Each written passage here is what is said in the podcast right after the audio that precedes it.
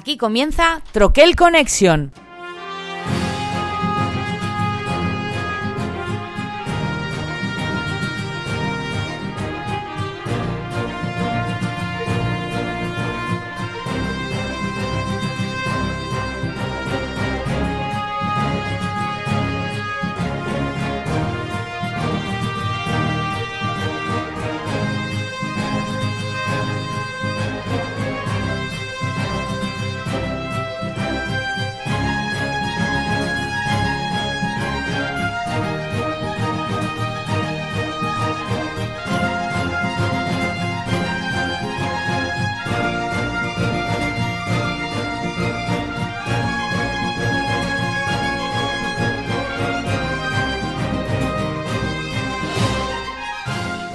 Muy buenas amigos, séptima temporada ya de Troquel Connection. Iniciamos hoy esta séptima andadura por, por estos mundos lúdicos y nuestro bagaje jueguil. Esperábamos poder iniciar esa temporada después del desastre que tuvimos la temporada anterior, a ver si este año nos comprometemos de alguna manera a, a ser algo mejores. Queríamos iniciarla todo el equipo y lo primero que ha pasado es que ya se nos ha caído uno, así que no estaremos todos, pero bueno, no pasa sale nada. mal. Algo, algo siempre, siempre pasa. Así que lo primero dar paso tal cual está para que entremos ya todos. Doctor, muy buenas. Muy buenas, y yo me comprometo a ser mejor, mejor, como mínimo mejor persona. No sé si mejor podcaster, eso, eso va a ser difícil, pero mejor Bueno, lo- persona. luego sí. comentaremos esa cosita que vas a hacer tú con el programa también a partir de ahora. Y nuestro super community manager, jugador y plecheador de solitarios, Bubu. ¿Qué tal, señores? Yo, no sé, no, no me comprometo a muchas cosas, ¿eh? Me comprometo a, a no comprometerme. Básicamente. Es que, claro, eh, los compromisos que tenéis por ahí de altas esferas, pues os, os, os impiden venir aquí al barro. Mis partidas de bridge en el club de polo. La vida que no nos deja vivir.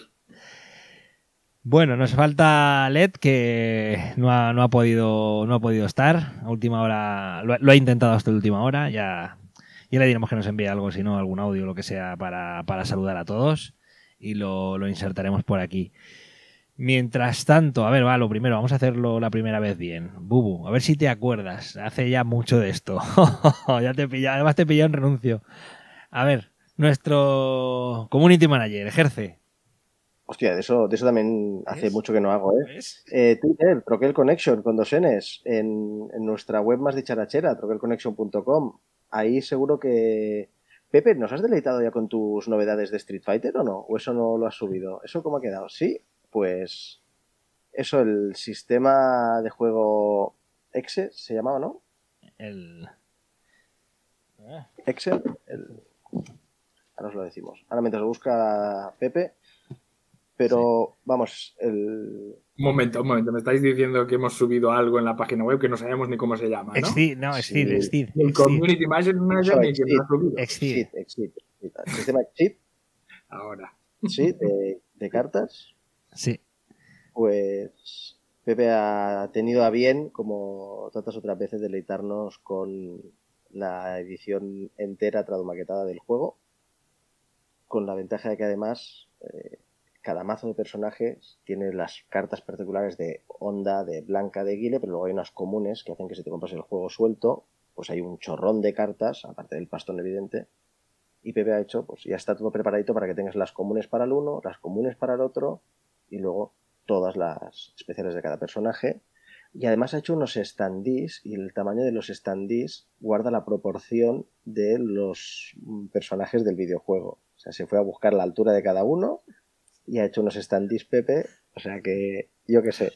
Gente con tiempo, gente con tiempo. Y el, y el escenario. Y hay dos, dos rings de batalla que no vienen con el juego. Total, check it out. Como siempre, y tantas otras cosas que tiene aquí el amigo hechas. O sea que, Es- no, eso, y ya subí, y he subí también, que lo he estrenado y lo he jugado este verano, la versión en Doctor Who del Palacio de Java. Del Love Letter Palacio de Java. Eso existe, ¿no? Bueno, eso es porque lo ha hecho Pepe entero. Sí no existe, existe la versión Love Letter Palacio de Java. Y yo lo único que he hecho es cambiarle el tema, he respetado completamente las reglas y todo, y le he cambiado el tema a, a mi otra mi, mi otra filia, mis dos vicios que son Star Wars y Doctor Who, pues, pues eso. Pasas por ahí, pasas por ahí. Y en, en Twitter estamos poco, poco activos. Bueno, no sé si, si Pepe como contramaestre estaba activo, pero Está otra maquetando, está otra maquetando. es que estoy pintando mucho últimamente, tío. El pincel me ha atrapado. Sí, un, un día tendré, un día haremos algún programa relacionado con, con pintura, aunque es complicado de un podcast hacer algo, tratar algo de, de- de pintar con miniaturas. Pero bueno, no, evidentemente no será un programa dedicado a ello, pero quizás en algún momento hablaremos un poquillo de los dos. A ver, esta experiencia de, de Bubu nueva que, que se ha metido dentro y hablaremos, quizá podamos tener un debate de, de contras versus iluminación normal y pintura y varias capas normales. Vamos allá. Pero bueno, eh, la primera novedad que, que va a haber. No puedo anunciar más novedades porque no las hemos pensado, no por otra cosa. Cosas que se vayan ocurriendo en el programa, pues las iremos haciendo. De momento, do- el doctor propuso una que esperamos que sea constante a lo largo de, de los diferentes episodios. Eh, aquí, aquí ya que meto un poquito la uña, meto un poco la uña. Eh, cuéntanos un poco, doctor, venga, a ver. Ah, pero sí, eso, eso fue una idea que lancé al aire, ¿no? No creía ni que lo hubiéramos discutido, ni aprobado, ni mucho menos que hubiera pasado por el filtro de que esto iba a terminar en las ondas. Tú piensas O sea, tú sí, piensa que lo, lo- la que lo lanzaste en el peor sitio que era donde yo podía cazarlo. No viniste a la última junta directiva, doctor, y ahí. Es verdad, me la perdí y, y votasteis en mi contra, ¿no? Por culpa de esa a- idea que a lancé. favor de la idea, y bueno, tú estabas ahí pegado a la idea, entonces no sabemos si es en favor o en contra tuya, pero.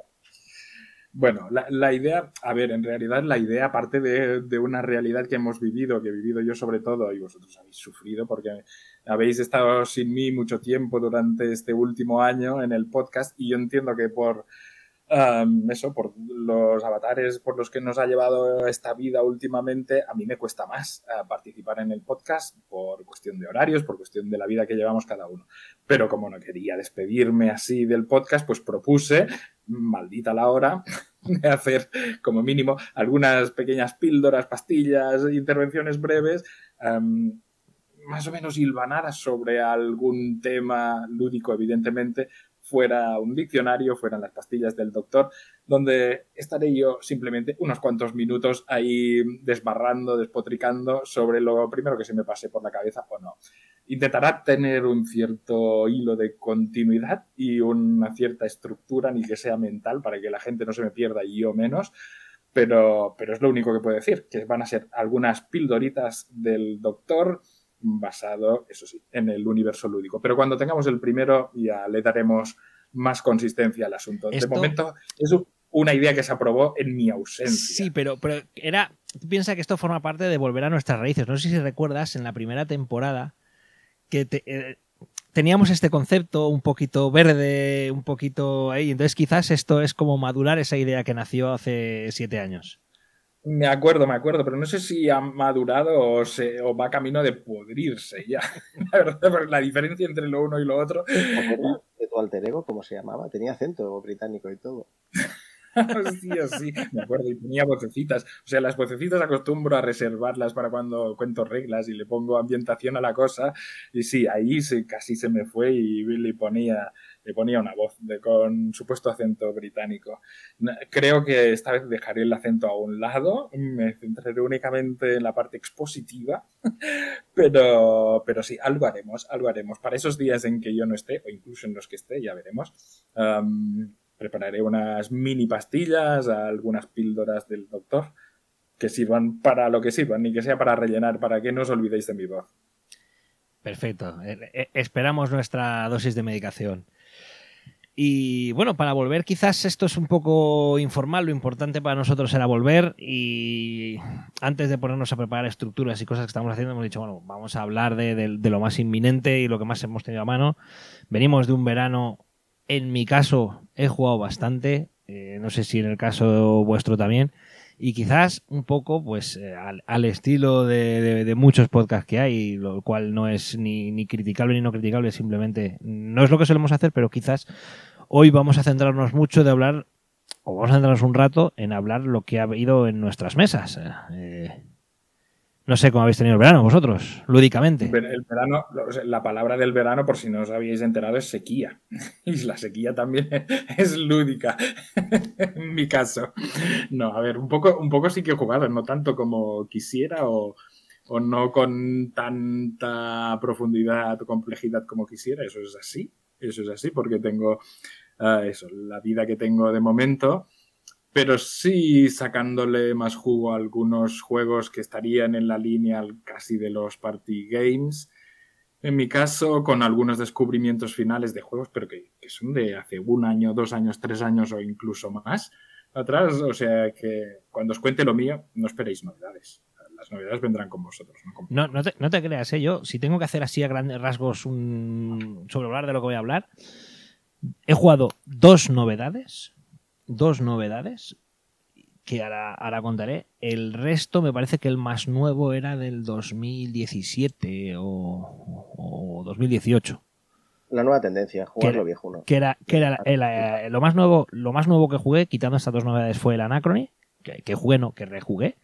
Ha sido un verano de, lo que decimos muchos y, yo, yo, estoy orgulloso porque lo, lo suelo cumplir bastante, pero es que en este verano ha sido más acentuado de jugar a mi ludoteca no de buscar algo nuevo para meter, sino jugar a mi ludoteca.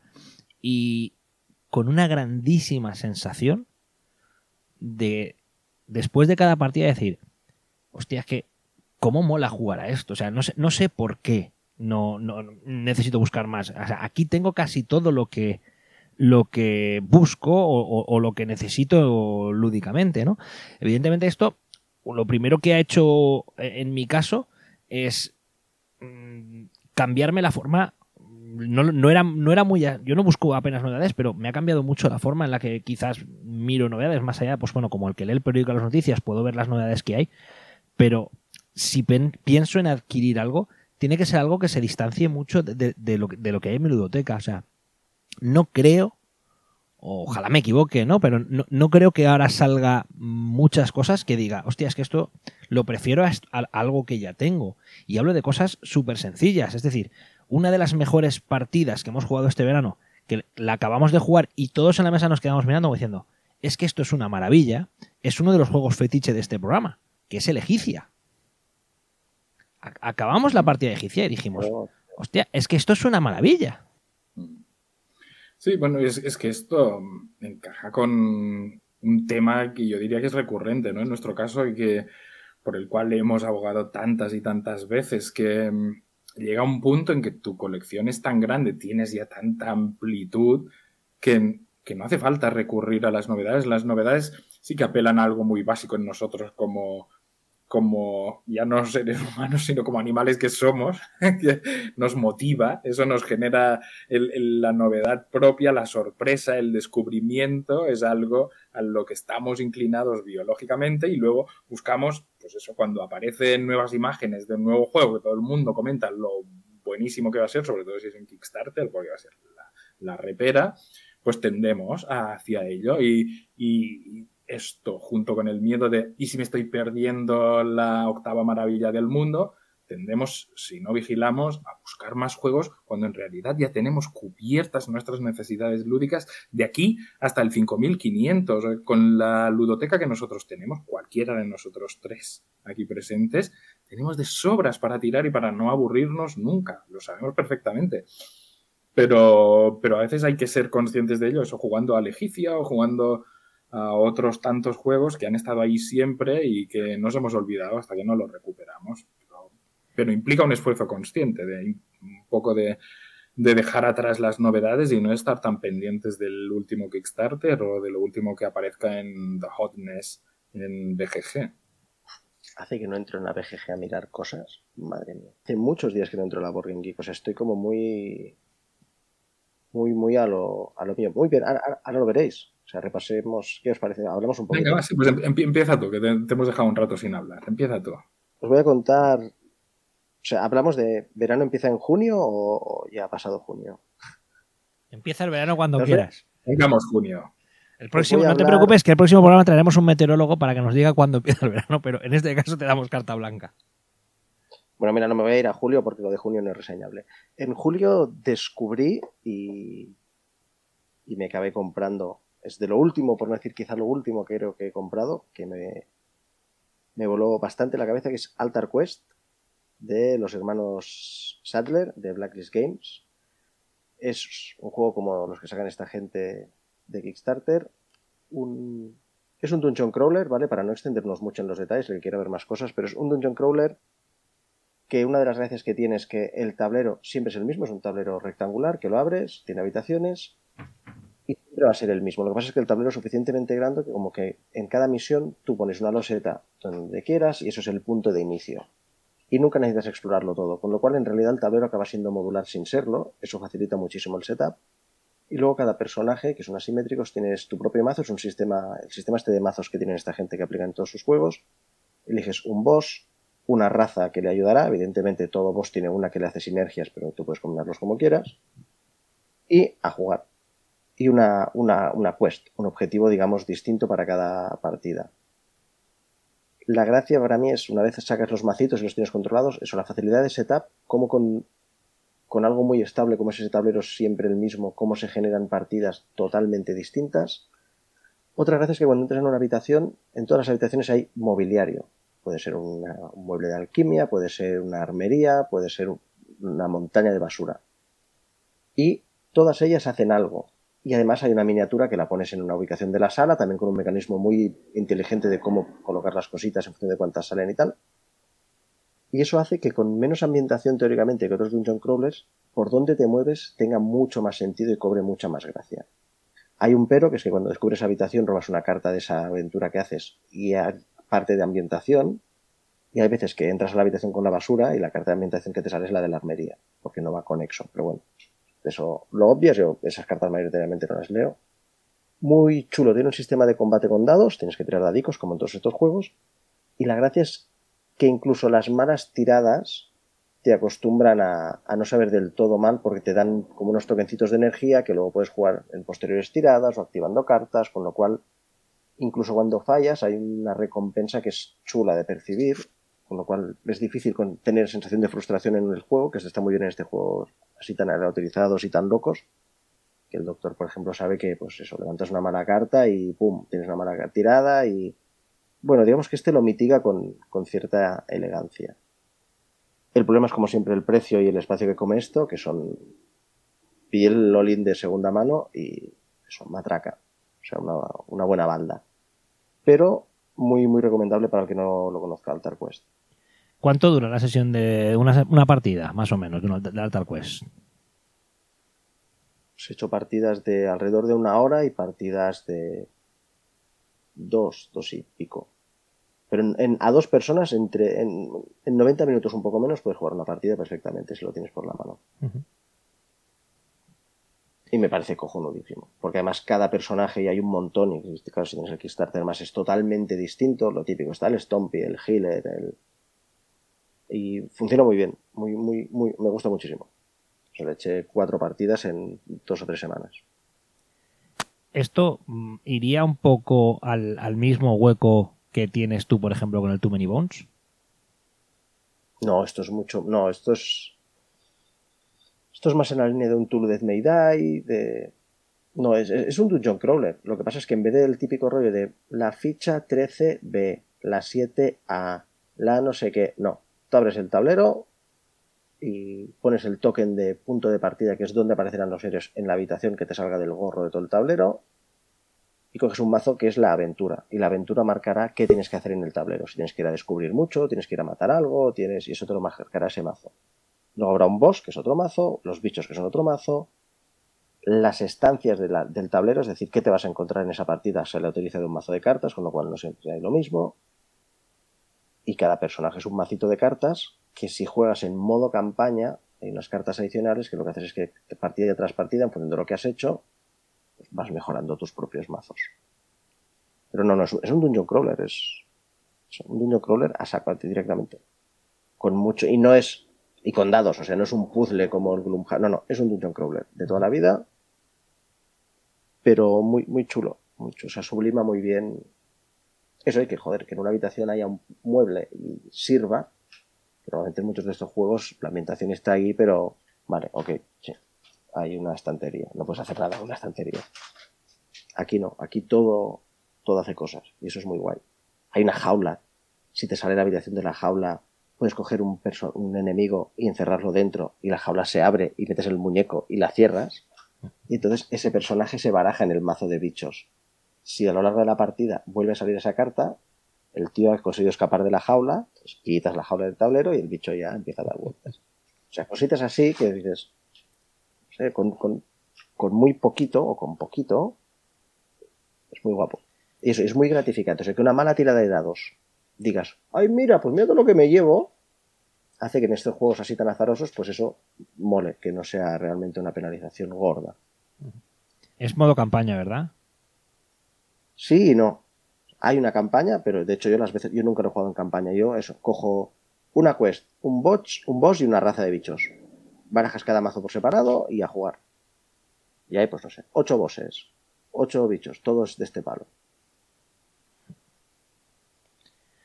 No sé, doctor, algo, algo que, que comentar del Altar Quest. Yo le he oído hablar, a, a, a, todo el mundo que le he oído hablar del Altar Quest, habla bien. Salvando la distancia de eso, de que son una pasta y una cantidad de cajotes importante. Las dos cosas. Mm. Pero bueno. Ah, yo es que volvería a lo mismo. Porque, claro, cuando dices Dungeon Crawler, pues pienso en los juegos, en los Dungeon Crawlers que tengo yo en casa y que, que me gustaría jugar y exprimir más y que no he exprimido. Y que los tengo ahí, esperando ese momento que me parecen buenos juegos o juegos con quien que, podría jugar con determinadas personas y que ahí siguen, sin, sin haberles sacado el jugo. Con lo cual, eh, la pregunta vuelve a ser la misma. ¿Tiene sentido esto en mi colección? Aunque sea incluso mejorado, aunque la parte de los componentes y de las mecánicas simplificadas e incluso mejor diseñadas, si quieres, para evitar en algunos casos el factor azar que tú comentabas. ¿Tiene sentido eh, buscar otro juego de estos en la biblioteca que ya tenemos? Oye, no estarás todo el programa haciendo este tipo de aportaciones, ¿no? Lamentando. No, no, no, no, no, no, me pondré a criticar para nada la adquisición de nuevos juegos. No, no, no es lo que busco. No. Um, pero, ¿verdad que me entiendes? Um, sí. Uh, ¿Verdad? Tú tienes muchos otros dungeon crawlers que no has exprimido al máximo, ya ni siquiera al máximo, a un 10%. Los has exprimido eso, pero algo tendrá este que teniendo todo lo que tengo y estando comprando muy poquito, salí corriendo a buscarlo. Uh -huh. y, y, eso te llevará a desprenderte de otros dungeon crawlers que ya tenías y que ahora quedan desplazados por este? No. ¿Y vas a tener el tiempo de jugarlos a todos? no, pero o sea, por esa... Como dicen, no hay más preguntas, señoría, no hay más preguntas. No, vamos a ver, vamos a ver, doctor. Tú piensas que los Dungeon Crawler tienen una parte que ahora Bubu está empezando a explotar. Y es que puede pintar. Porque la mayoría de Dungeon Crawlers van con miniaturas. Y ahora yo sigo defendiendo que todo este tiempo que invertimos en, en fundar, en hacer cajitas, en hacer hojas de ayuda, en hacer no sé, y pintar, forma parte de tiempo de disfrutar del juego no propiamente la partida en sí. Con lo cual, quizás ahora, con, con esta nueva afición de Bubu, pues va a volver a, a, pasarlo bien y a, disfrutar de, de, algún otro John Crawler que tenía cogiendo polvo. Vale, si, si es eso, si es el, todo lo que sale fuera del juego, o sea, cómo se expande la afición más allá del juego, mira, por ahí incluso puedes vendérmelo, como el que se compraba miniaturas de Warhammer no para jugar al Warhammer, sino para ir pintándolas efectivamente. Uh, mira, si es, si es por este lado y el señor Bubu, que ahora mismo, aunque nadie lo pueda ver, porque esto es un podcast, nos está enseñando sus figuritas pintadas y que realmente ha hecho pasos agigantados el señor con sus pinturas, pues si es esto, me parece genial. Pero luego igual, igual te saldría más a cuenta comprarte figuras de Warhammer en Wallapop. Las ganas que tengo de pintar el Tortugas Ninja, doctor, no lo sabes. Ya, ya, tiene más ganas de pintar que de jugar. Vamos por otro camino distinto. A ver, venga, doctora. Así más peligrosa, ¿eh? Sí, sí, sí, ya te, digo, ya te digo yo que sí. Eso es otro pozo sin fondo. Eh, venga, a ver, un, un, juego que hayas, que hayas jugado que quieras destacar. ¿Me lo dices a mí o se lo dices a, a ti? A ti, a doctor, doctor. Bubu ha contado Altar Quest.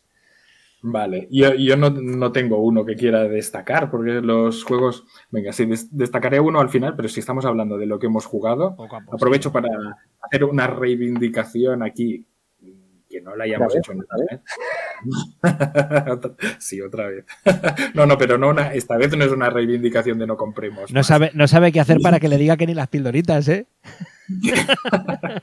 no, que no es esa, que no es esa, que es otra cosa. Que es una reivindicación de los juegos sociales, de los party games, porque en, verano, precisamente, cuando coincidimos en el espacio-tiempo con muchos más humanos de los que acostumbramos a compartir tiempo lúdico, eh, leas cuñados, padres, hermanas, lo que sea, em, sacar a relucir estos juegos y ver cómo brillan o no en determinados entornos humanos, tiene su qué. Yo este verano he podido ir probando, experimentando eh, con varios de estos juegos para ver cuáles cuajaban más que otros.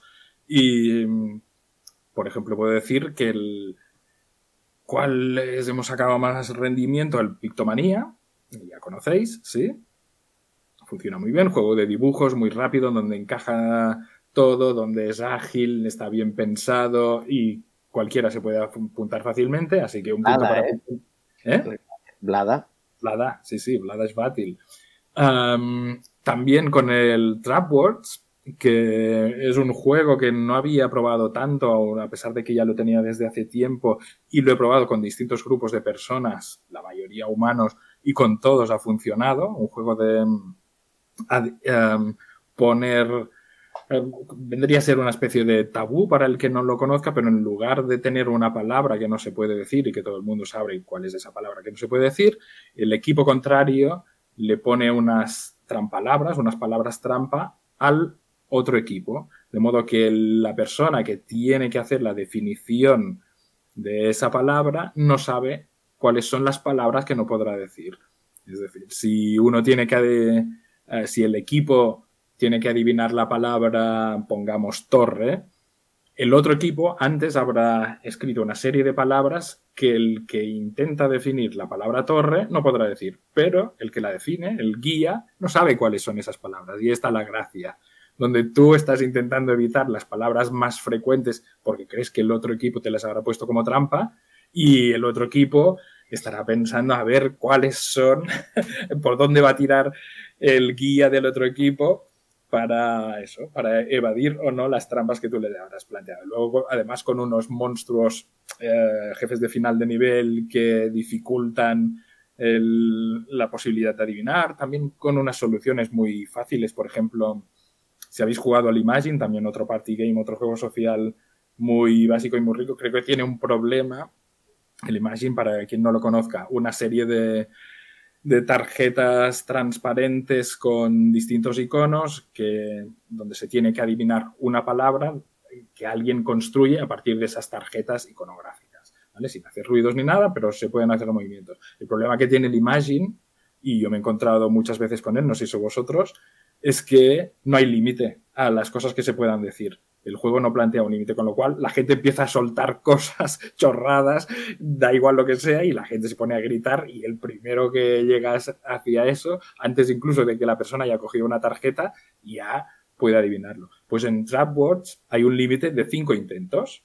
Ah, con algo así de fácil, con decirle al equipo, ah, solo podéis decir cinco palabras, y hace que que el juego no vaya, eso, no derive en un Imagine con el problema que tiene. Y con eso, con la con el añadido de que los monstruos que hay dan limitaciones añadidas y eso. Es un juego que me ha funcionado muy bien con humanos y con distintos grupos de humanos. Y termino con el último party game que yo no consideraría un party game para nada, pero por eso mismo me ha sorprendido, y es el set. No sé si os acordáis del set, ese juego de 12 cartas siempre visibles donde intentas um, bueno, donde hay que buscar um, cada carta hay un grupo de hasta tres iconos con formas, colores eh, distintos, con rellenos distintos, y hay que buscar un set de tres cartas donde cada una de las características o sea igual o sea distinto. Contado así para el que no lo haya visto,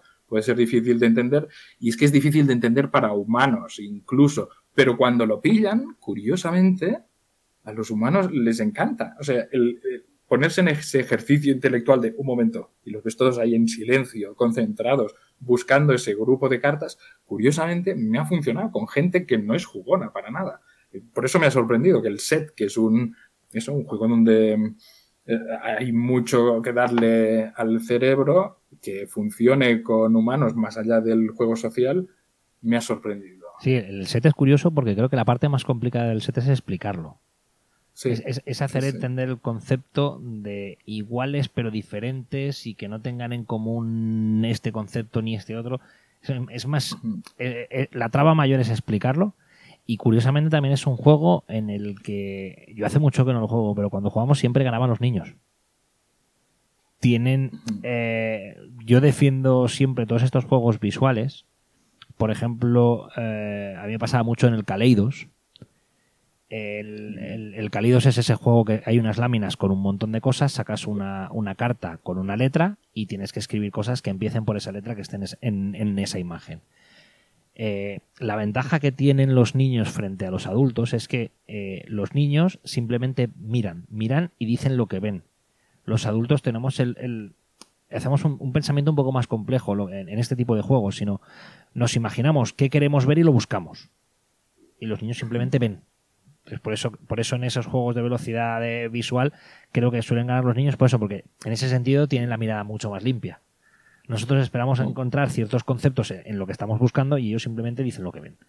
Y en el set, por eso, pasa eso, el set simplemente ven o no ese patrón y tú estás buscándolo.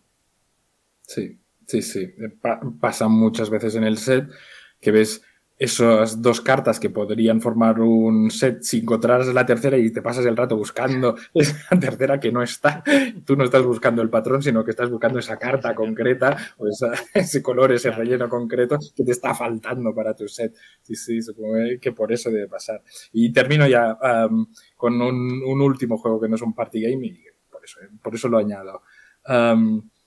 Que no, no que me haya sorprendido, pero un poco sí en cuanto que tenía expectativas con él viendo las reseñas que había tenido, es un juego de hace un dos años, eh, dos creo, sí, el Paleo, em, y iba con expectativas con él, pero con expectativas un poco no rebajadas, pero em, tenía un cierto miedo a que no acabara de funcionar con el grupo de personas con quien pueda jugarlo.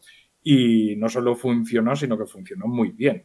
Es el tipo de juego donde el descubrimiento, donde la generación de la historia que se crea además de una manera tan sencilla, pero tan bien, eh, que encaja tan bien con las mecánicas del juego, me ha parecido muy elegante, pero a la vez eso, un juego de descubrimiento, de avance, además cooperativo, donde no necesariamente el grupo que tenía es un, un grupo al que le vayan los cooperativos y eso me ha sorprendido gratamente, seguiremos jugándolo, hemos jugado ya unos cuantos, seguro que voy a acabar con la expansión si sigue funcionando así de bien y mi última recomendación o mi última agradable sorpresa del verano es este, el paleo. Bubu le dio, le dio mucho y también hablabas muy bien del paleo. Lo tengo todo. Tengo el juego, la expansión grande y las dos expansiones promo. A mí me parece lo que dice el doctor. Un juego con... Lo peor que tiene el juego es que la primera edición el manual es un infierno para lo simple que es el juego y hacer el setup es una locura. Pero con una mecánica súper sencillita se convierte en una aventura muy narrativa donde yo creo que es un juego con difícil efecto líder porque todas las decisiones son como muy o sea, el nivel que te exige para ponderar hacia dónde vamos como equipo es algo asequible al igual para todos. Ese tipo de puzzle donde alguien va a verlo mucho mejor que el resto de los jugadores de la mesa. Entonces la discusión sobre qué hacemos muchas veces no, es, no hay una solución que sea evidentemente mejor. Hay veces que sí, pero hay momentos que, que no. Y a tres o cuatro, que es que se generan esos momentos. A dos me parece que flojea más, porque es a dos sí que es como más evidente si vale la pena para mi gusto, doctor. Es más evidente. Yo, lo he jugado sobre todo a dos y me ha funcionado perfectamente. ¿eh? Sí, sí, sí. yo creo que esa discusión de nos juntamos o no para hacer algo este turno resulta demasiado evidente. O sea, resulta mucho más evidente, no sé si demasiado, pero resulta mucho más evidente que a 3 o a 4. Y a 3 o a 4 hay ese momento de, de charleta muy, muy equilibrado y muy chulo.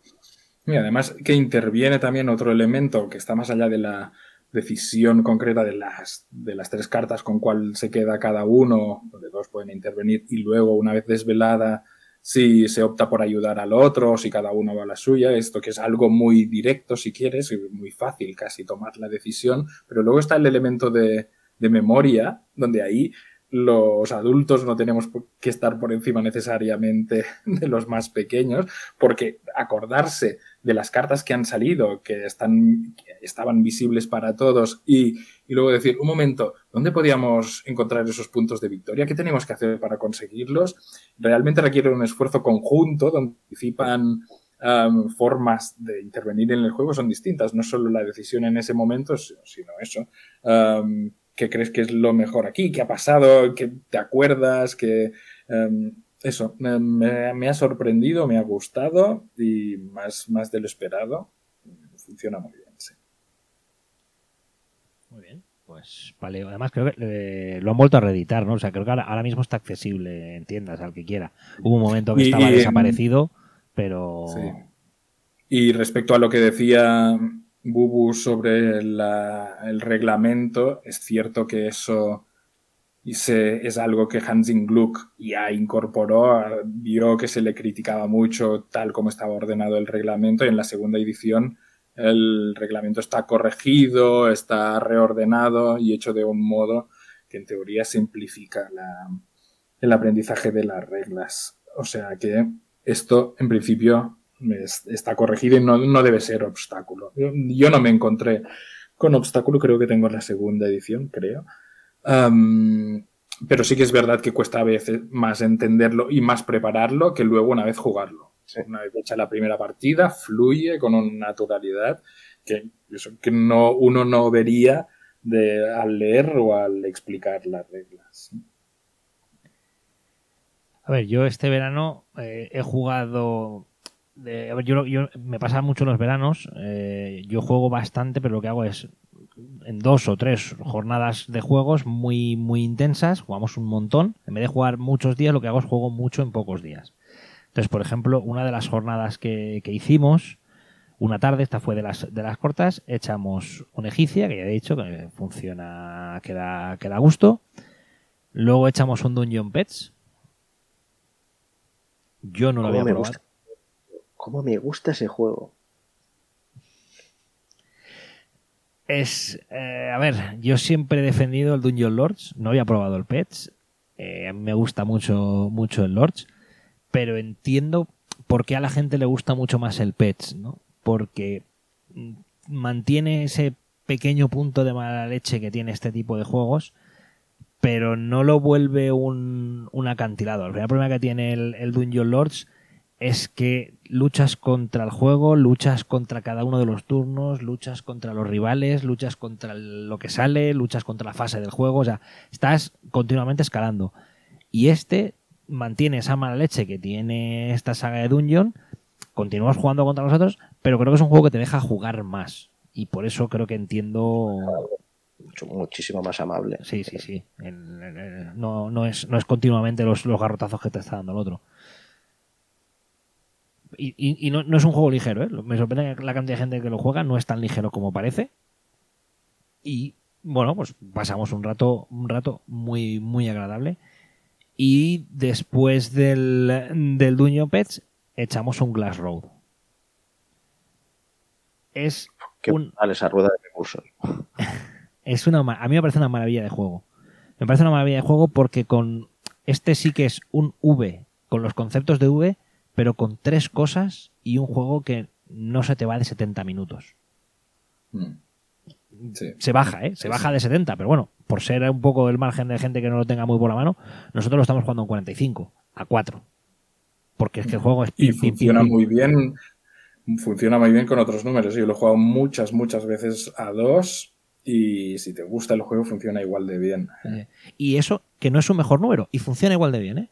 Y funciona muy, muy, igual de bien le, pierde esa, esa gracia de jugar con la carta oculta, tener todos la carta bajada y, y, esa, esa cara de póker de la que ha girado el otro y luego el arrastre a mí no me pilla y estas cosas que a dos se pierde, pero lo que es la mecánica del juego está perfectamente pulida, un juego que no permite acumular recursos, no va de hacer un montón de recursos, no va de hacer un montón de puntos, es un juego que se juega no sé, entre 13 y 20 puntos según la partida, porque depende mucho de los edificios que salgan. Pero es un juego que no vas ni a acumular recursos, ni a acumular puntos, ni a acumular combos, ni nada por el estilo. Es pim pam pum al turrón, cuatro rondas. Las cuatro rondas te las pasas con una tensión de elegir las cartas apropiadas de lo que quieres hacer y de lo que crees que otros van a hacer para jugar ese arrastre a mí me parece un, imprescindible, ¿no? Es estos que juegas y dices, sí, todo el mundo nos acordamos del agrícola, yo el primero, para mí V, el agrícola, eh, todos los otros conociendo, pero es que esto es una auténtica joya también de esas que están un poquito de lado, pero que brilla igualmente, ¿eh? Sí, sí, tota-, totalmente de acuerdo. Muy, muy fan del Glass Road, sí y está saldadísimo. O estaba hasta hace nada la edición en castellano, pero saldadísimo. Sí, bueno, ahora, ahora maldito lo ha sacado con, todas las promos. Eh, vienen 4 o 5 losetas promo y la carta de Arlequín. Que creo que esto sí, esto sí que es coleccionismo puro porque no conozco a nadie que haya jugado con la carta de Arlequín, pero, pero ahí está. Y, luego los, los edificios. Una, una gozada, de verdad. Eso fue una sesión de una tarde, ¿eh? Una, cosa, vamos, acabamos de ahí más contentos que unas pascuas. Hombre, normal. Yo os voy a, os voy a mentar un, un juego que compré muy caliente que cuando lo, fui a recoger pensé, calentada tonta, no calía, y que nos sorprendió a todos en la mesa, a mí porque iba con el high muy bajo y a las otras personas porque no es el tipo de juego que acostumbran a jugar. Está también editado por, por nuestros amigos malditos, La búsqueda del planeta X, que es un juego del año 2020. No sé si lo habéis podido probar. Lo he, mirado, no lo he probado, pero lo he mirado, sí. sí. Es, es un juego de deducción competitivo con una aplicación que te da soporte, que básicamente lo que hace es que define un poco las reglas lógicas del puzzle que vamos a jugar. Y al revés de lo que pasa con muchos juegos, para mi gusto, estos que tienen app, que, estar con el móvil molesta un poco, aquí fluye con mucha naturalidad. Y es un juego. Pues, va a descubrir el planeta X en el sistema solar. Y hay el rollo del cielo visible, el cielo no visible, las horas van pasando. Tiene esta mecánica de que yo, cuando es mi turno, hago una acción que gasta X unidades de tiempo. Y el siguiente que va es el que vaya último en el track de tiempo que esto es alguna mecánica muy conocida, pero le da mucha, mucha gracia. La información que vas obteniendo, como. que no, no os puedo explicar mucho porque la verdad es que mecánicamente es muy sencillito. Es el típico juego este de descubrir, vale, pues si estos. Los asteroides siempre van en parejas. Eh, los espacios vacíos no pueden estar al lado de mm, agujeros de gusano. Reglas así. Luego eso, más otras correlaciones que establece el, app para cada partida en concreto, hacen que sea una experiencia muy chula y tú hay una ronda en la que vas apostando, pues, y se pone, yo creo que aquí hay asteroides. Pues lo típico, el primero que ha apostado por los asteroides se va más puntos, los otros que estuvieran menos puntos, y si no te has puesto antes de que se descubriera la primera teoría para ese sector, no puedes ir, ya está. Ahí había asteroides, tú has llegado tarde, no tienes nada que decir.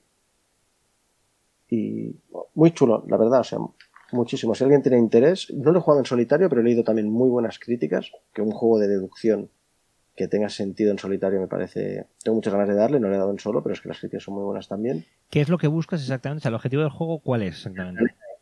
Hay una. Igual el doctor, que es así como muy instruido, nos puede ayudar. El planeta X. Hay una teoría de la gente que estudia el tema de los planetas que dice que debido que hay unos movimientos orbitales o algo así en, en algunos cuerpos en, la, en el sistema solar que son difíciles de explicar bajo el conocimiento que actualmente tenemos de las leyes de la física, sino es que hay un planeta que no estamos viendo que ejerce unos juegos de atracción gravitacional entre los distintos cuerpos celestes.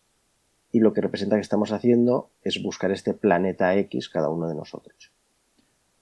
Bueno, Sí, vale, o sea, o me, sea, pero me, me refiero, en el juego en sí, la deducción es encontrar un planeta a, a base de ir, ir descartando opciones, ¿no? O sea, es decir, si tiene que estar en, Tu turno- a- al lado de, de un, de un asteroide con un sol a 30 metros, no puede ser el planeta C, ¿no? O algo así, por decirlo así. turno, el tipo de acciones es gasto X unidades de tiempo para preguntarle a la app si en unos sectores determinados del cielo, en el sector 2, 3 y 4, hay asteroides. Y la app me dice, ¿hay asteroides o no hay asteroides? Y eso me lo marco, vale, pues en esta zona de aquí puede haber asteroides. O sea, hay asteroides. No sé si en el 2, en el 3, en el 4 o en los 3, o depende de las reglas lógicas para cada cuerpo celeste. Y tú vas preguntándole a la app o por ubicaciones concretas del, cielo o por alguna de las reglas lógicas que no son las de los cuerpos celestes entre sí y que hay, o sea, hay más reglas de las que tú ves. Digamos que el juego de inicio te explica como unas reglas básicas para cada uno de ellos, pero luego el juego, otra de las acciones que tienes es que te explique reglas lógicas entre los distintos cuerpos, digamos, un poco más avanzadas, que estas las que se aleatorizan para cada partida. Luego también puedes preguntar por un sector concreto, no, no, en el espacio 2 dime lo que hay. Pero la gracia está en que el espacio en el que esté el cuerpo, o sea, el planeta X, a todos los efectos de investigación aparecerá vacío. Y en el espacio hay dos espacios que realmente están vacíos. Con lo cual tampoco, o sea, no puedes intentar optimizar la manera de hacer las preguntas para acabar teniendo todas las reglas.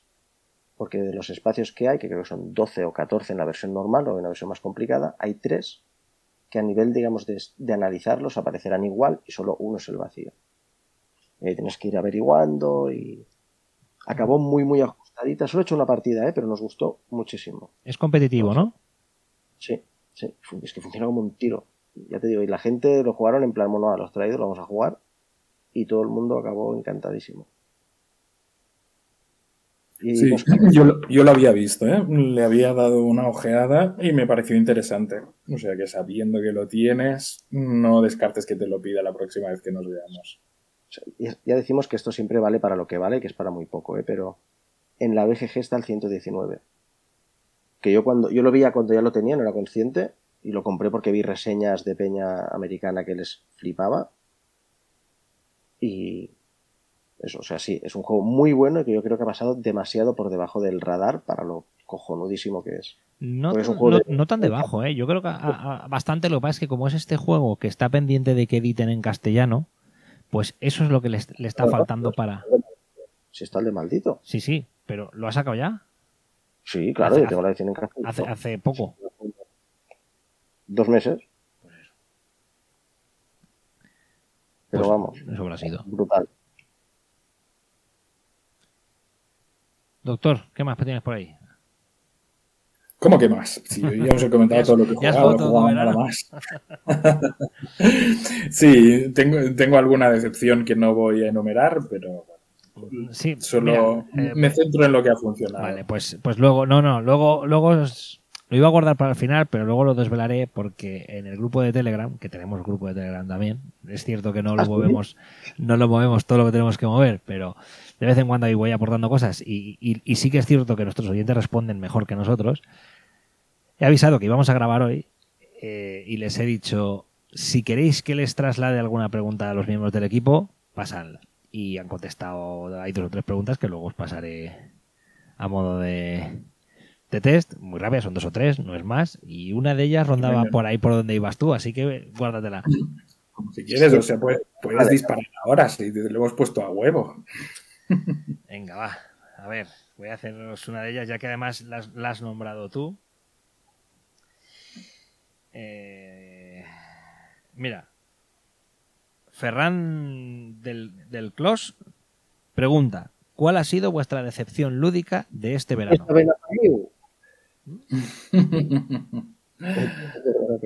¿Eh? ¿Cuál ha sido nuestra decepción? Lúdica de este verano. Ahora te la digo, alguna tendré. Mira, mi decepción lúdica de este verano ha sido eh, pues, simplemente porque te das cuenta que es un juego que no encaja contigo, con tu grupo. Yo sé por qué no ha encajado conmigo. Con- Esperaba que encajara con mi grupo am, y no, tampoco. Ah, y fue decisión unánime de dejarlo. Y se trata de un juego muy bien valorado, el Clank Legacy, Clan Legacy no ha funcionado. Ya sé que sorprende. Dices, sí, pues sí que tiene unas notas estupendas, muy bien valorado. Pues no. De, de hecho, no solo eso, sino que diría que viéndolo y viendo el trabajo que supone en su preparación, en la lectura de nuevas reglas, en pegar nuevos adhesivos, en todo eso, que creo que fue eso en parte lo que no funcionó con el grupo, he visto también que con la gente con la quien con quien podría jugarlo, pues igual no estamos hechos ya para el Legacy. Igual el, el modelo Legacy funcionó con Pandemic, eh, con el primer Legacy grande que tuvimos, eh, Bubu se acordará, que es, cuando se podía reunir a un grupo dedicado, muy centrado, que podíamos hacer varias partidas, estaba la novedad de lo que suponía cada nueva partida, pero ahora con un clan legacy eh, como el que ha salido, y repito, tiene muy buenas notas, o sea que no ha funcionado en mi grupo. En mi grupo no ha funcionado y ha sido, además fue eso, curioso, una sensación entre los tres donde nos íbamos mirando, los tres éramos yo y mis dos hijos, por cierto. pero nos íbamos mirando, terminábamos la primera partida, la segunda, nos hicimos esas caras, lo hablamos luego entre los tres y sí, ¿qué, ¿Qué os parece? Seguimos. Y hubo finalmente decisión unánime que no, que no, que no nos motivaba lo suficiente como para ponerle todo el trabajo que suponía detrás. Porque a fin de cuentas, como juego, sigue siendo el mismo que el clan. luego irán cambiando cosas y seguro que surgen cosas interesantes y tal pero no nos motivó lo suficiente los cambios en un legacy como para mantenernos enganchados a él. Curioso. ¿Mm? Curioso, curioso. Mira, yo este verano prácticamente he ido a tiro hecho y como casi todo lo que hemos jugado han sido clásicos, estoy más que encantado. Pero ahora que cuando has nombrado el Clan Legacy, hace un par de semanas jugamos el grupo de amigos que teníamos la última partida del Pandemic Legacy 2, el Season 2 y la verdad es que ha sido bastante decepcionante. Eh, lo acabamos porque tenemos que acabar, además uno de ellos acaba de ser papá, así que eh, Luis, desde aquí, un saludo, felicidades a, a, ti y a Mari por, por Gonzalo. Y, y lo acabamos por aquí, decir, coño, llevamos 11 partidas ya, llevamos 11 meses jugados, nos falta el 12, vamos a jugarlo ya. Lo hemos jugado casi en, a tiempo real, porque nos ha costado año y algo, cuando nos podíamos juntar pero sí que es cierto que intentando tener una mecánica similar y queriendo alejarse de lo mismo que era el Pandemic 1, no tiene ese, ni ese hilo argumental que engancha tan bien, ni quizás el propio juego te esté motivando igual. Es decir, e, el 1 partía de un juego que nos gustaba a todos, que era el Pandemic, y le, le metió una historia. En el 2 la mecánica y la historia er, eran un poco diferentes. Es un juego más difícil, o sea, mecánicamente es mucho más difícil, es, es un rompecabezas más, más complicado, pero la historia a nosotros no nos enganchó nada.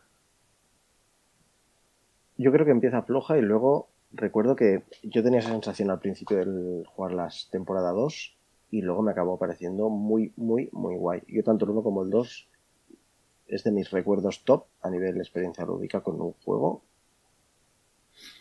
Sí, sí. A mí también me gustaron. También el segundo. Sí.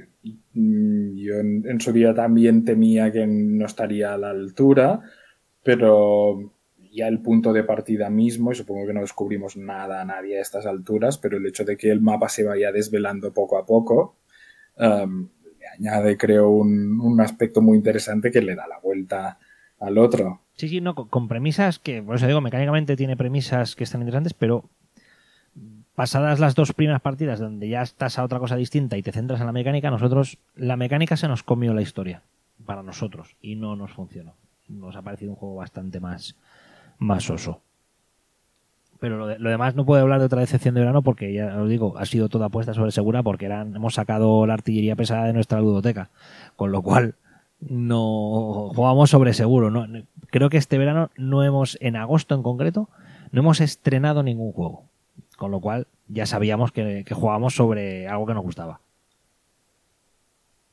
Les voy a dar mi, mi decepción. Mi decepción es un solitario que estuve buscando mucho tiempo, que se reeditó por la gente de Worthington Games y es el bueno de Soviet Down, Russian Civil War, que es el primer juego que crea el tema de la mecánica de estado de sitio.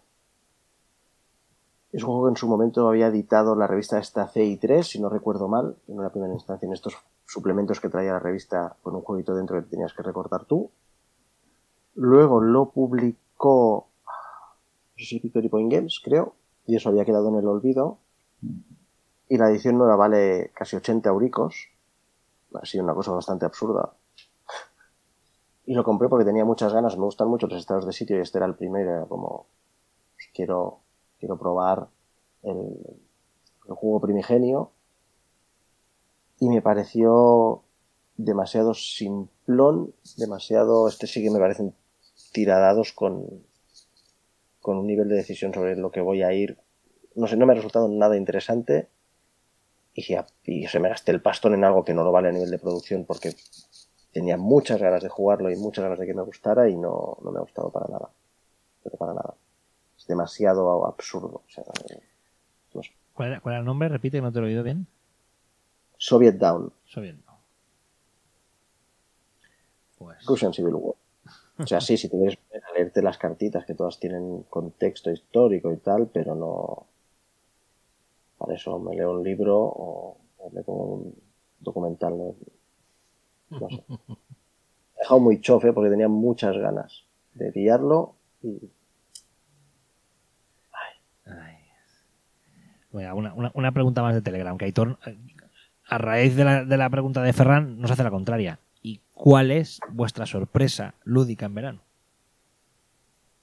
Esa que no esperabais. Un juego del que no hemos hablado online, pero sí offline al inicio del programa. Que lo hablaremos ahora. Que lo hablaremos ahora. Ese sí, ese, ese ah. lo hablaremos porque además lo he jugado este verano, tú también lo has, lo has, probado, entonces creo que en ese nos explayaremos un poco más.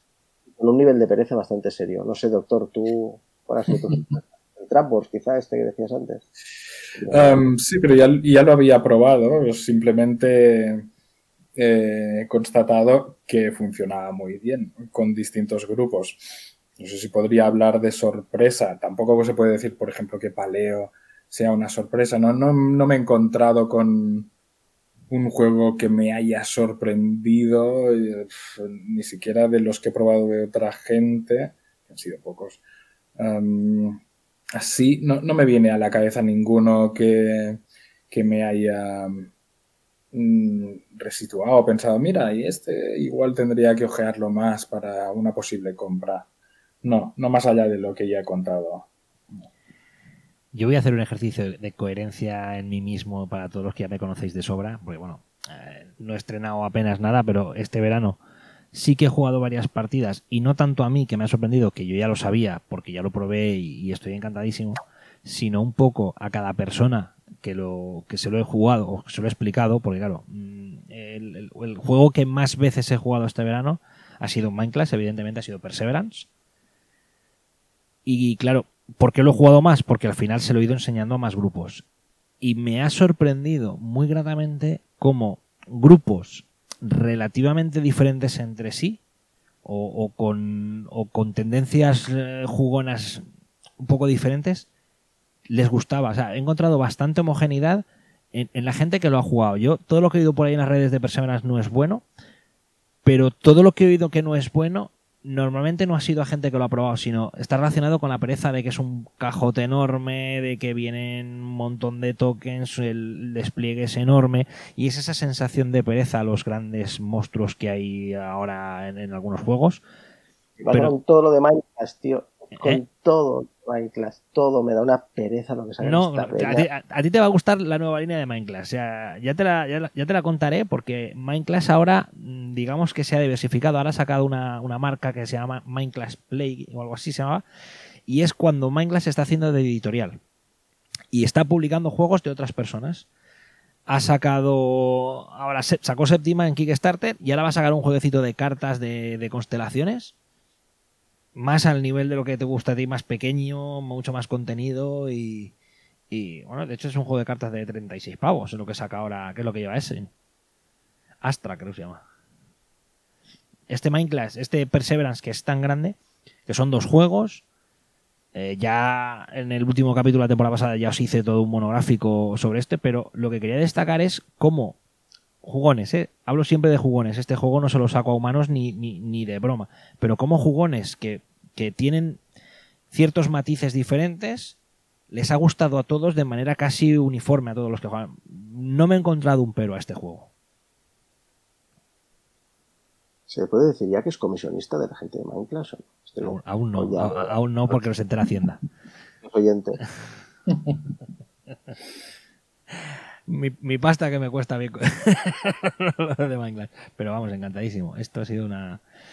eh, vamos, he jugado un montón y me lo estamos pasando grande. Eh, las partidas de, de Perseverance son muy distintas y además los dos juegos que trae la caja con la misma mecánica base parece que son te da la sensación de ser dos juegos completamente distintos y el uno estoy seguro que a vosotros os gustará mucho si algún día puedo volver a escaparme hacia Barcelona lo cogeré y tú sabes que la otra vez que jugaste conmigo a Anacron la pereza era montarlo pero cuando te lo monté yo y te lo expliqué yo te encantó pues esto va a ser igual Los juegos son cojonudos. Sus juegos son cojonudos. Todos. Todos los que he jugado me parecen chulísimos. Pero si los tengo que sacar yo, montar yo y explicar yo, no lo hago. por eso Y por eso no los tengo. por eso digo que en mi No. próximo viaje probaréis Perseverance de mi mano pero por lo menos para que lo probéis porque además creo que os gustará a los cuatro Doctor, se nos lleva al huerto. Ay. No, no, no, ni de broma eh, os metéis en esa línea. O sea, no, no, no, ninguno de los cuatro os recomendaría, o sea, ninguno de los tres os diría, compraros esto que os va a gustar. No, pero sé que si este en concreto os lo pongo en la mesa, os gusta. El triquerio me estaríamos una hora mirándome con cara de decir, ostras, ¿qué pasa? Pero este, además, eh, el 1 lo estamos jugando en torno a los 60, 70 minutos, 75. Una primera partida se pone a 90 minutos, con lo cual eso sí, con un despliegue de mesa de narices. Pero bueno. No, ya, ya lo conté cómo es el, el que quiera saber cómo es eh, con más detalle el Perseverance, que se vaya al capítulo nuestro anterior, que, el que hice antes de verano, y allí es un monográfico de esto. Seguimos. Bubu, ¿qué más has jugado? Pues mi sorpresa. Ah, sí, ¿Tu sí, sorpresa? seguimos. Mi sorpresa ha sido del juego que íbamos a hablar, pero es que ha sido mi sorpresa, Pepe, o sea que lo tengo que mentar, que es Carnival Zombie. Luego, lo, juego- luego lo hablaremos. Vale, pero sí, Carnima Zombie. Un juego maldito por, por la falta de pericia en gestión en el Kickstarter, creo yo, y eso lo ha lastrado de una manera. Bueno, ya veremos, el juego es muy bueno, a ver si eso lo reflota, pero, pero lo hicieron muy mal y eso les ha penalizado mucho. Es Pero una si de las hablamos- peores campañas de Kickstarter que ha habido en muchos sentidos. ¿eh? De esos de, vale, ya está, esto se ha ido a la mierda y no va a llegar. Pues al final sí, sí que ha llegado. Luego lo contamos al detalle. Luego contamos al detalle. Ah, Luego, otra cosa que me ha gustado sí. mucho, pero es que no sé si ya os hablé de él, regicidio, ¿os he hablado de regicidio o no? No- nos has hablado y lo hemos comentado varias veces y sí, sí, es un juego además que yo ya he visto, he probado en su versión digital, me llama mucho la atención, me ha llegado por otros lados también lo interesante que les ha resultado y además sabemos que, que va a aparecer en breve, antes de fin de año, eh, lo publica De Beer, con lo cual sí, le tengo muchas ganas al regicidio. Buenísimo. Sí. Sí, sí, sí. Ah, y bueno, el que también me ha gustado mucho, si este de este ya habíamos hablado, este se ha hablado, yo creo, ya a bastamente en otros podcasts seguro, el Tiny Epic Dungeons. El doctor y yo compramos en su momento el primer Tiny, que era el Tiny Ujú. Kingdoms o el Tiny... No era el Tiny Epic Galaxies, no era el de Galaxias. Yo he jugado el de Galaxias, el de Kingdoms, no sé si lo he probado. Gente, son los mismos que sacaron ese primer Tiny, que es el primer Kickstarter en el que tú y yo nos metimos. Que eran unas cartitas que venían fragmentadas, ¿te acuerdas? Sí, sí, sí. Son estos mismos. Luego de todo lo que han ido sacando no me interesaba mucho y el Tiny Epic Quest con las dos cajas, la, las- la verdad es que si compras las dos se convierte en un producto un poco caro para lo que luego es en la mesa, pero es verdad que en unas en dos cajitas que son muy pequeñas, un poquito más grandes que un VHS para entendernos, y aquí Millennials buscando un VHS. Dentro hay un Dungeon Crawler con todo lo bueno de este tipo de juegos metido en, en dos cajitas que puedes llevar en, en la mano. Es chulísimo la sensación que tiene. La primera vez que le enfrentas tiene muchos iconos y es poco claro, es un poco farragoso meterte en la iconografía, pero una vez entras en eso, el juego es muy chulo, como con, con todo muy muy destiladito, como te genera el hecho de morir por tener demasiados bichos o morir por... muy bien, muy bien, muy bien. Mete muchas cosas con muy poquito encima de la mesa. Y el despliegue es acojonante, ¿eh? cuando haces el setup dices, ¿cómo puede haber tanta mala leche en una cajita así? No, los, los lo que, lo, que oigo yo por ahí es una especie de... A, muy poca gente le resultan indiferentes, generalmente es una, una relación o amor-odio, y, y, hay quien está encantadísimo con los Tiny y pasa por toda la colección, y hay quien le producen el sopor más absoluto. Poca, gente dice, bueno, no está mal, he hecho una partida y tal. No, no, o, es una maravilla la creación, está contenida en lo que hay, o, o es un desastre. Yo este me lo, o sea, no me lo he comprado porque tengo muchos Dungeon Crawlers, como hablábamos antes, pero es un juego que en otro momento de mi vida, o sea, a media partida hubiese hecho un Dracotienda o cualquiera de estas y hubiese dicho, vale, ya se está viniendo, segurísimo. Ahora, pues eso, Renfet Grand y, y ya estamos, ya estamos. Y Altar Quest ocupa mucho espacio. Sí, Altar, joder, Altar Quest ocupa espacio. que son, son cajas tamaño Awaken Realms, ¿eh? Sí, sí, esto, esto es una pareada bien guapa. Sí, sí, pero bien comprado, oye. Ya lo jugarás cuando vengas, que, que igual hasta te gusta, Pepe.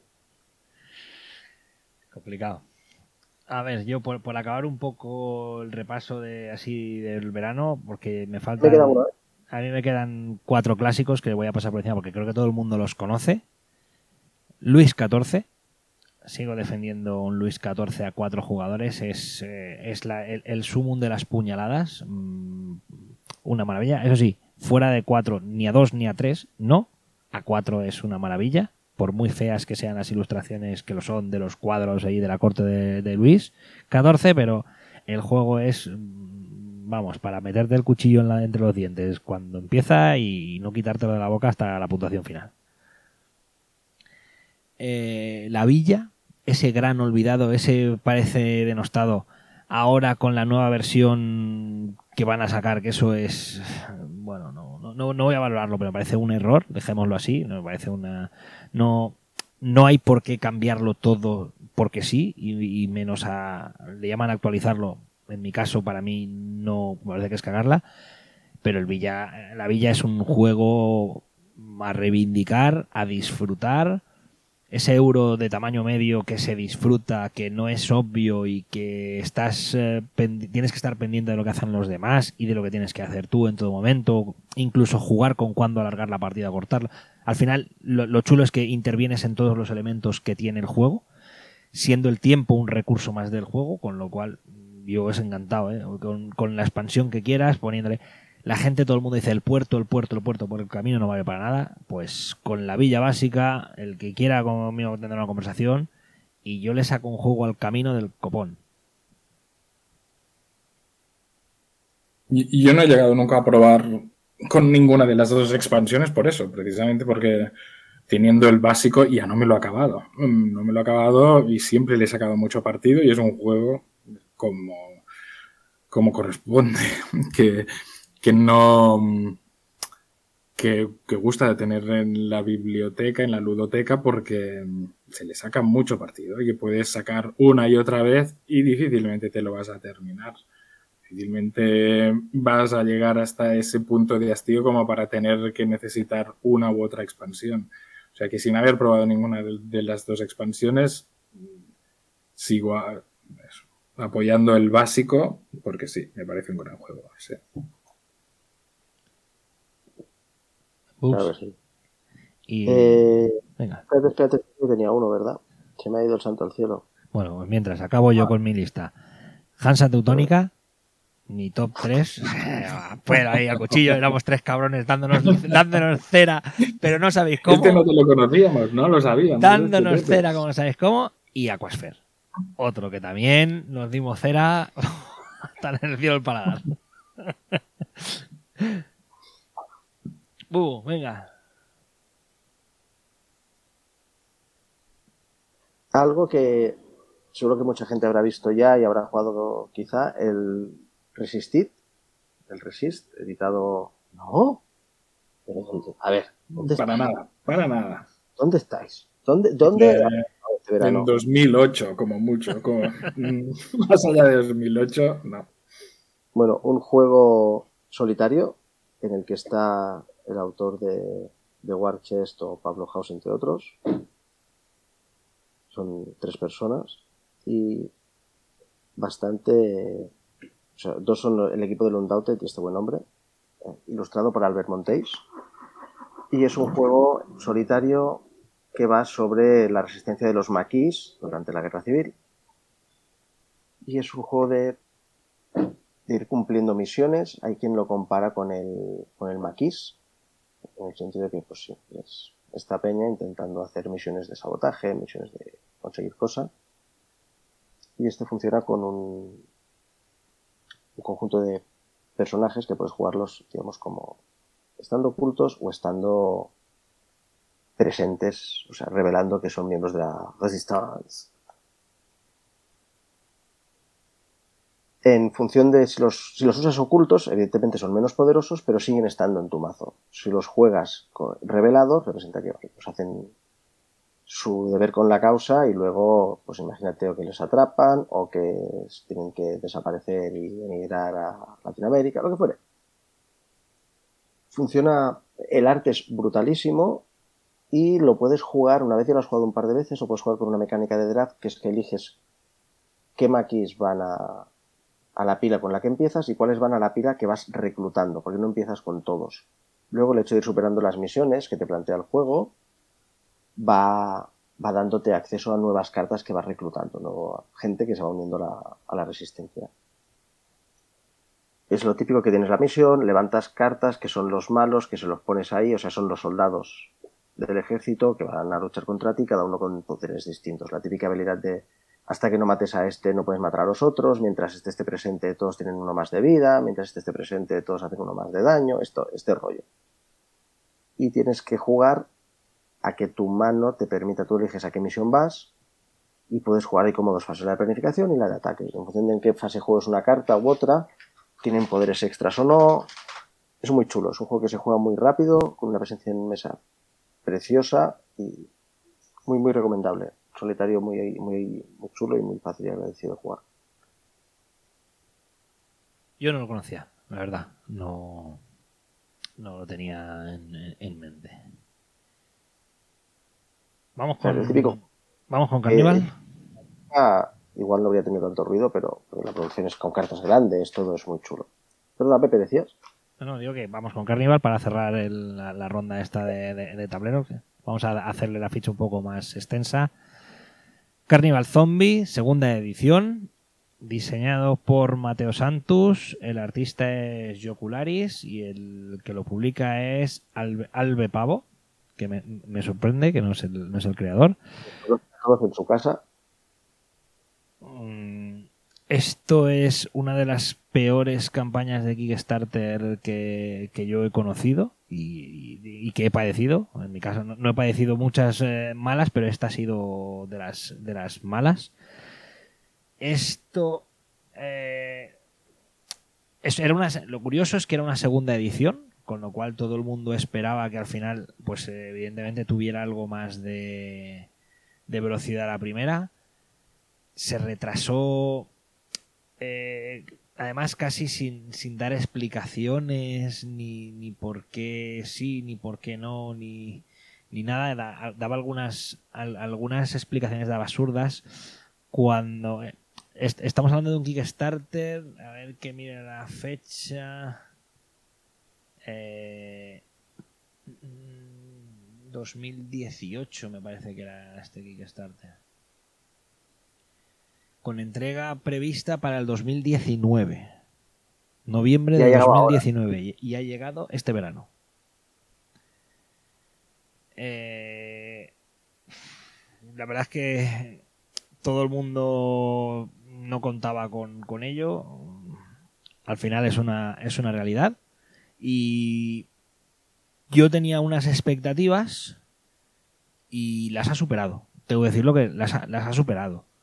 Eh, es un juego que contaba quizás con jugarlo más con, con, mi hijo. De hecho, las tres partidas las he jugado con mi hijo, de 8 años, curiosamente. Pero creo que es un juego que perfectamente se puede jugar y disfrutar mucho con jugones. Eso, además, Bubu, creo que vosotros sí que lo has jugado un grupo de jugones. Yo todavía no lo he hecho como tal. La, la historia del juego es unas, unos carnavales que hay en Venecia. Y durante la celebración del carnaval, pues estalla el clásico apocalipsis zombie. De repente nos vemos envueltos en un, en un apocalipsis zombie. Y tenemos tres días para abandonar Venecia antes de que suceda algo terrible. El juego se... Un momento, más, ter más, terrible que un apocalipsis zombie, ¿qué es? Sí, se acaba el papel higiénico. Sí, porque además... no, no, porque eh, eh, todo el mundo tiene reservas. Piensa que además hay, un, hay una especie de leviatán que está por bajo de Venecia, que va, va tumbando los pilares y Venecia se está hundiendo, con lo cual tienes que abandonar Venecia antes de que se hundan las aguas y, te coman todo, vamos. La, muerte total, ¿no? Es como la muerte total. El juego se, se divide en cuatro días. Cada día con su. Eh, cada día, obviamente, tiene su día y su noche. Es un cooperativo. El juego es un, es un formato Tower Defense. En el que tenemos una especie de minimapa que es el que nos va a servir para movernos por localizaciones a lo largo del día. Nos moveremos como grupo, es decir, habrá un solo peón para decir el grupo por dónde va. En las localizaciones, en algunas localizaciones podrás hacer algo. Y son cuatro, cuatro horas de día, que corresponden a cuatro acciones como grupo. Gastas las que quieras para moverte y luego tienes la opción de hacer acciones individuales, que es, pues todo el mundo tiene una habilidad de día y una de noche, puedes hacer habilidad, o puedes hacer una serie de, acciones genéricas como descansar para recuperarte vida, que en este caso aquí la vida es el, estrés, o, o, para curar a otro, o para coger barricadas. Y luego tenemos cuatro horas de noche en la que aquí sí es eh, plantamos las miniaturas en el centro y nos van a venir oleadas de zombies que tenemos que solventar. Además, en cada noche, según el nivel de dificultad, nos van a salir unos jefes que van a o, o el jefe en sí es un es un bicho más gordo que vas a tener que derrotar o el jefe lo que va a hacer es darle habilidades a los zombies genéricos. Aquí los zombies están representados por cubos y nos, nos, van a ir acorralando y nosotros tenemos que ir defendiéndonos como, como podemos. Esto se desarrolla en. Puedes jugar simplemente un escenario de, de, de, jugar X noches o el modo campaña, entre comillas, que es como le llaman, que es el que se desarrolla al cabo de cuatro días. Tú tienes como cinco posibles salidas de Venecia en función de por dónde se vaya moviendo tu grupo o de si has cumplido determinadas cosas. Puedes abandonar Venecia y jugar ese escenario final que corresponde a los cinco posibles finales que hay. Es decir, puedes abandonar Venecia en barco, puedes abandonar Venecia en Zeppelin, puedes enfrentarte al monstruo final, eh, bueno, este tipo de cosas. O hay un final en el caso de no puedo alcanzar ninguno de los otros finales, es la última noche y esto es el no hay salida. Y juegas un escenario que no hay salida. El juego eh, está eh, eh, muy activo, tiene una regla para evitar este movimiento, este lo que adolecen muchos muchos juegos cooperativos, aquello de, que al final uno manda, y es que el juego te dice que cada uno se reparte, se reparten los personajes, siempre juegan seis personajes, se reparten entre el número de jugadores, y si el, el reparto no es equitativo, el, el sobrante o, ese, o esos impares, esos sueltos, se llevan como grupo. Pero salvo en ese caso, digamos que cada uno juega su turno sin decir nada de lo que va a hacer, ni otro le dice lo que va a hacer. Es decir, cada uno juega como si fuera un personaje individual. Lo lógico es sincronizarse, obviamente. Yo esa regla no la he aplicado porque cuando con mi hijo de 8 años, pues más o menos entre los dos íbamos haciendo cosas, decidíamos qué hacer, pero tiene un nivel de dificultad interesante. Bubu, entra cuando quieras. Eh. Me ha gustado mucho que tiene algo que ya me gustó cuando lo vi en Pablo House, que es esta dinámica de que en la misma ronda juegas a dos niveles distintos de escala. La primera fase en la que te mueves por Venecia, y la segunda en la que se ha hecho de noche y te atrincheras ahí donde hayas conseguido desplazarte y resistes. Y eso pasa en el tablero central, que cada noche se sacan unas losetas al azar que le dan forma al entorno en el que estás, es decir, una noche puedes estar rodeado de edificios que te obstaculizan para disparar a distancia, en otra puedes haber encontrado unos bidones de gasolina que te permiten lanzar explosivos. O estás en un altar que, que te permite que los que matas haces una cosa con ellos de cosas. Entonces tiene mucha gracia como con todo el rato el mismo tablero y solo sacando unas cuantas losetas, cada noche estás ubicado en un sitio distinto de los anteriores. Y este factor de esta primera fase en la que simplemente decides cuántas acciones gastas, cuánto tiempo gastas en desplazarte y hacia dónde, porque eso es lo que cuanto más lejos menos te puedes preparar para la noche. Temáticamente está muy, muy, muy bien hilvanado, es un producto exquisito. Hay incluso un personaje que es una niña pequeña. Los personajes todos tienen un mazo de cartas del cual van puedes ir robando objetos. Es decir, en la fase de día una de las cosas que puedes hacer es prepararte robando cartas. Vas a buscar y puedes encontrar o supervivientes que te ayudarán luego, o puedes encontrarte un disgusto, que es un bicho, o puedes conseguir ítems y cada uno tiene su mazo que digamos va entroncado con el tipo y, de... Y hay ítems muy suculentos para cada uno, ¿eh? porque las armas de cada uno son muy interesantes.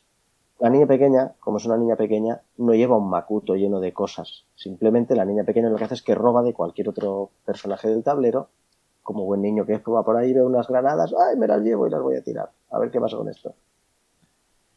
Es, es muy chulo los bosses, por ejemplo, el que es el domador, un tío que el zombie se lleva los perros, como la mecánica de que atrae los perros zombie del tablero para usarlos para protegerse cuando le atacas y para usarlos como como horda de ataque. Es muy, muy chulo. El pero principal, aparte de que era caro y que llegó muy tarde, tres años después de APP, es que el manual es un desastre. Teniendo en cuenta que es la segunda edición y que han hecho un producto premium, el manual es un desastre. Pero al nivel de que tiene 30 páginas, están mal referenciadas las cosas. Si quieres ver esto, vete a la página 22. Eso no está en la página 22. está muy desastroso el nivel de traducción es prácticamente Google Translator en algunos puntos. Si eso tu doctor te, diría mucho el alma. Y la iconografía, que a medida que vas entrando la acabas entendiendo, al principio es un poco abrumadora. Luego hay, entre la edición normal y la deluxe, no sé si hay nueve o diez personajes distintos. Cada uno tiene sus propias eh, habilidades. Son, nueve, son seis del básico y tres de la expansión las habilidades de cada personaje están explicadas todas juntas en un folleto. No, no, no. Ese es el problema. No. Las seis de los básicos están en un sitio. Las tres de la expansión están en otro. Los bosses básicos están en un sitio. Los bosses de la expansión están en otro. Eso más o menos lo más. O sea, eso no me parece tan problema como el hecho de que si los dos queremos consultar la habilidad de nuestro personaje, tenemos que estar leyendo el mismo folleto cuando podrías haber hecho unas cartas tamaño tarot si querías hacer algo chulo y toma tu ayuda de tu personaje y, se explica y ya está. Está, o sea, hay cosas a nivel del diseño del producto, no en cuanto a lo bonito, en cuanto a los componentes o la producción es top, pero en cuanto al diseño hay cosas muy evidentes que, que pienso, pero ¿cómo, o sea, ¿cómo no habéis caído en esto? Pero más allá de eso, yo lo jugué ayer, también es verdad que llevo muy calentito, yo lo jugué ayer por primera vez. La primera parte de la partida, la primera, la primera cuarta parte de lo que duró la partida, duramos muy poco porque nos pelaron, era como pues, se está haciendo un poco farragoso entrar, los iconos, el juego tampoco tal. Luego acabé con muy buen sabor de boca y me ha pasado algo que hacía muchísimo que no me pasaba, que es que me he levantado y he estado todo el día dándole vueltas a la partida. Y a lo que me había gustado, pues temáticamente es cojonudísimo. O sea, me, ha gustado mucho, mucho, mucho. Lo, mejor que tiene es que eh, los finales son muy narrativos. Es decir, si tú quieres escapar en Zeppelin, eh, que coge un Zeppelin bien y te recoge. La, gracia de la misión es que te tienes que ir a una localización especial, hacer una acción concreta en esa localización, que es llamar al Zeppelin, y luego irte a una localización en Venecia, que es el único sitio donde el Zeppelin puede aterrizar. Y entonces jugarás el escenario eh, concreto del Zeppelin. La, última misión, la última noche no juegas como todas, sino que juegas un escenario concreto. Que esto es otra de las cosas que hace más farragoso al juego. Cada final tiene su hoja de, emisión, con lo cual es nuevas normas, eh, nueva información, nuevas variaciones, le das la vuelta, cosas a tener en cuenta. Entonces, sí que es cierto que es un juego que luego, eh, yo me la sé, la, primera vez, la primera vez que lo jugué, la partida es para tirar la basura porque te tienes que hacer con las mecánicas, eh, te tienes que hacer con las cosas. Cuando la segunda vez lo fui a explicar a otra persona, me notaba torpe como nunca Mira que me leo reglamentos y explico juegos. Y este me notaba torpe como nunca. Y cuando empiezas a jugar el segundo turno, dices, si es que el juego este es lo más tonto que hay, mecánicamente. O sea, explicarte cómo funciona es, es muy tonto porque enseguida lo vas viendo. Enseguida fluye el juego. pero arrancarlo es tedioso. Porque tiene una norma muy chula que está muy mal explicada, que es para personalizar un poco la historia y que no acabes de llegar y llegas de cero y lo tienes todo a cero, en el setup haces como una especie de turno cero en el que cada uno hace un push your luck, meten a la mano en la bolsa, saca un cubo y según el color del cubo pues pasa algo. Si quieres te paras y si no vuelves a meter la mano en la bolsa para hacer lo mismo y si quieres te paras y si no haces un tercer push your luck que es robar una carta de monstruo. Esa carta de monstruo te pega el viaje que, haga cada monstruo y te llevas un ítem, o sea, una carta de, de tu mazo haces ahí, vas haciendo push lag, te arriesgas y paras antes o menos. Eso que temáticamente mola, porque a cada uno le ha pillado el apocalipsis como sea, está explicado de manera lamentable y la primera vez que lo haces vas de culo. Luego, como ya sabes de qué va y encima tienes partido con el tablero, te rueda, pero hasta que te al principio lo pillas, te lo pones a leer de un lado, está en un lado esto, en un lado lo otro, es un caos.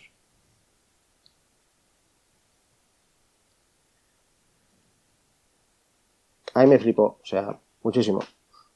Es curioso porque oyéndos da más la impresión de que priman los obstáculos, que ha costado más llegar hasta él que no la satisfacción que os ha dado. Luego sí, acabáis diciendo, sí, sí, muy buen juego, me encantó al día siguiente, pero habéis estado destacando precisamente todo lo que costó y cuesta del juego, que es Te, te eh, prometo que cuando llegó, lo cogí y dije, bueno, lo voy a abrir, me lo voy a leer, lo voy a probar solo por todo este periplo pero esa que tienes en tu cabeza, de esto huele a hilo de venta, solo por el cabreo que tengo, de, narices. Y lo jugué con mi hijo, a mi hijo le encantó.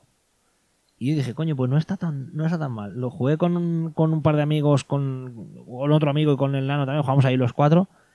Y, dices, joder, es que el, el, juego no es tan tonto como es un Tower Defense así que va llegando y va. No tiene, y luego tiene dos detallitos el detalle del cementerio me parece una genialidad. Es frustrante cuando lo juegas, está, está las narices, pero, pero es una genialidad. Ese, ese componente de dexterity añadido. Sí. Sí, cuando matas zombies, los zombies están representados por cubitos de madera, típicos, de colorines, y cada colorín representa que es un tipo de zombie.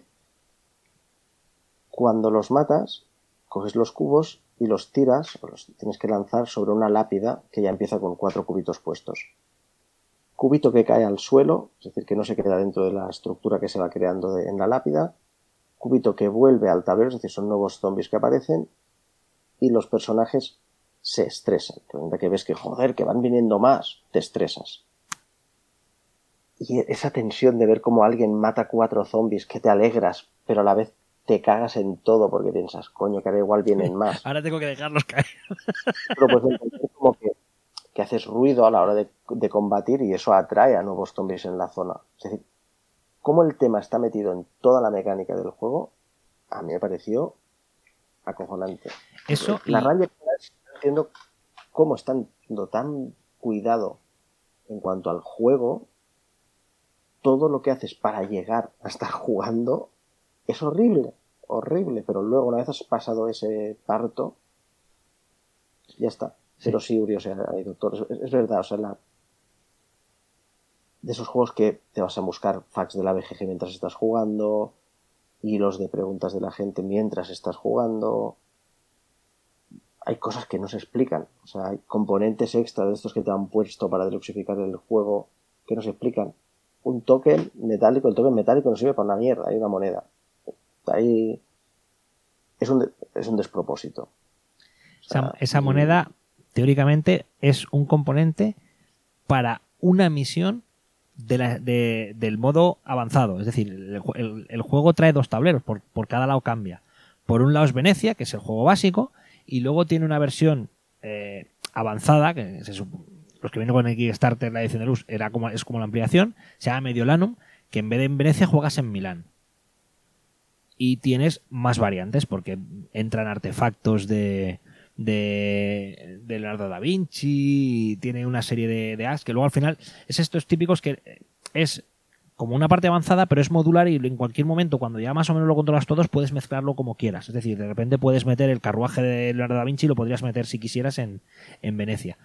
Pero ese detalle que dices tú de la moneda es para una misión en concreto, para un momento en el que tú tiras la moneda al aire y, y pasa una cosa u otra. En un vídeo que vi por ahí al azar, la usa el tío como contador para saber de quién es el turno. Pues eso. O sea, un despropósito la, la barrera de entrada, eso, el manual. Es que Pero, pero bueno, por destacar cosas bueno. buenas. Por ejemplo, un detalle que me gustó mucho. Por la noche tú juegas tres horas y la cuarta es para hacer una acción especial de salida, ¿vale? Porque mm, por el lado eh, eh, están representados los puntos cardinales, por el lado en el que haces la última acción es por donde te vas a mover luego el día siguiente. Pero una gracia es que tienes que soportar tres, tres horas de cada noche con las, con las oleadas en cada hora. Y la gracia del juego es que en tu turno, en cada hora, puedes hacer una sola acción haces una acción. Y si te estresas, que en este juego el estrés es lo mismo que la vida, es decir, básicamente si pierdes, si sacrificas un punto de vida, haces una segunda acción. Y ya.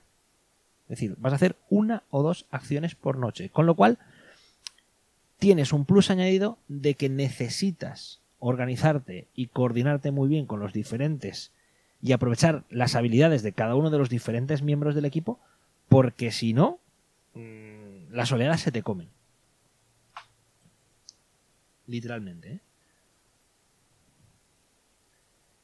¿Algo más Hugo, de Karima Zombie? Ah, que, que me encantó. O sea, que si os he dado la sensación de que no, eh, no, no de sí. De hecho, lo tengo precintado y jugué la copia de un colega porque pensé, "Uf, esto tiene pinta de que es una castaña pilonga.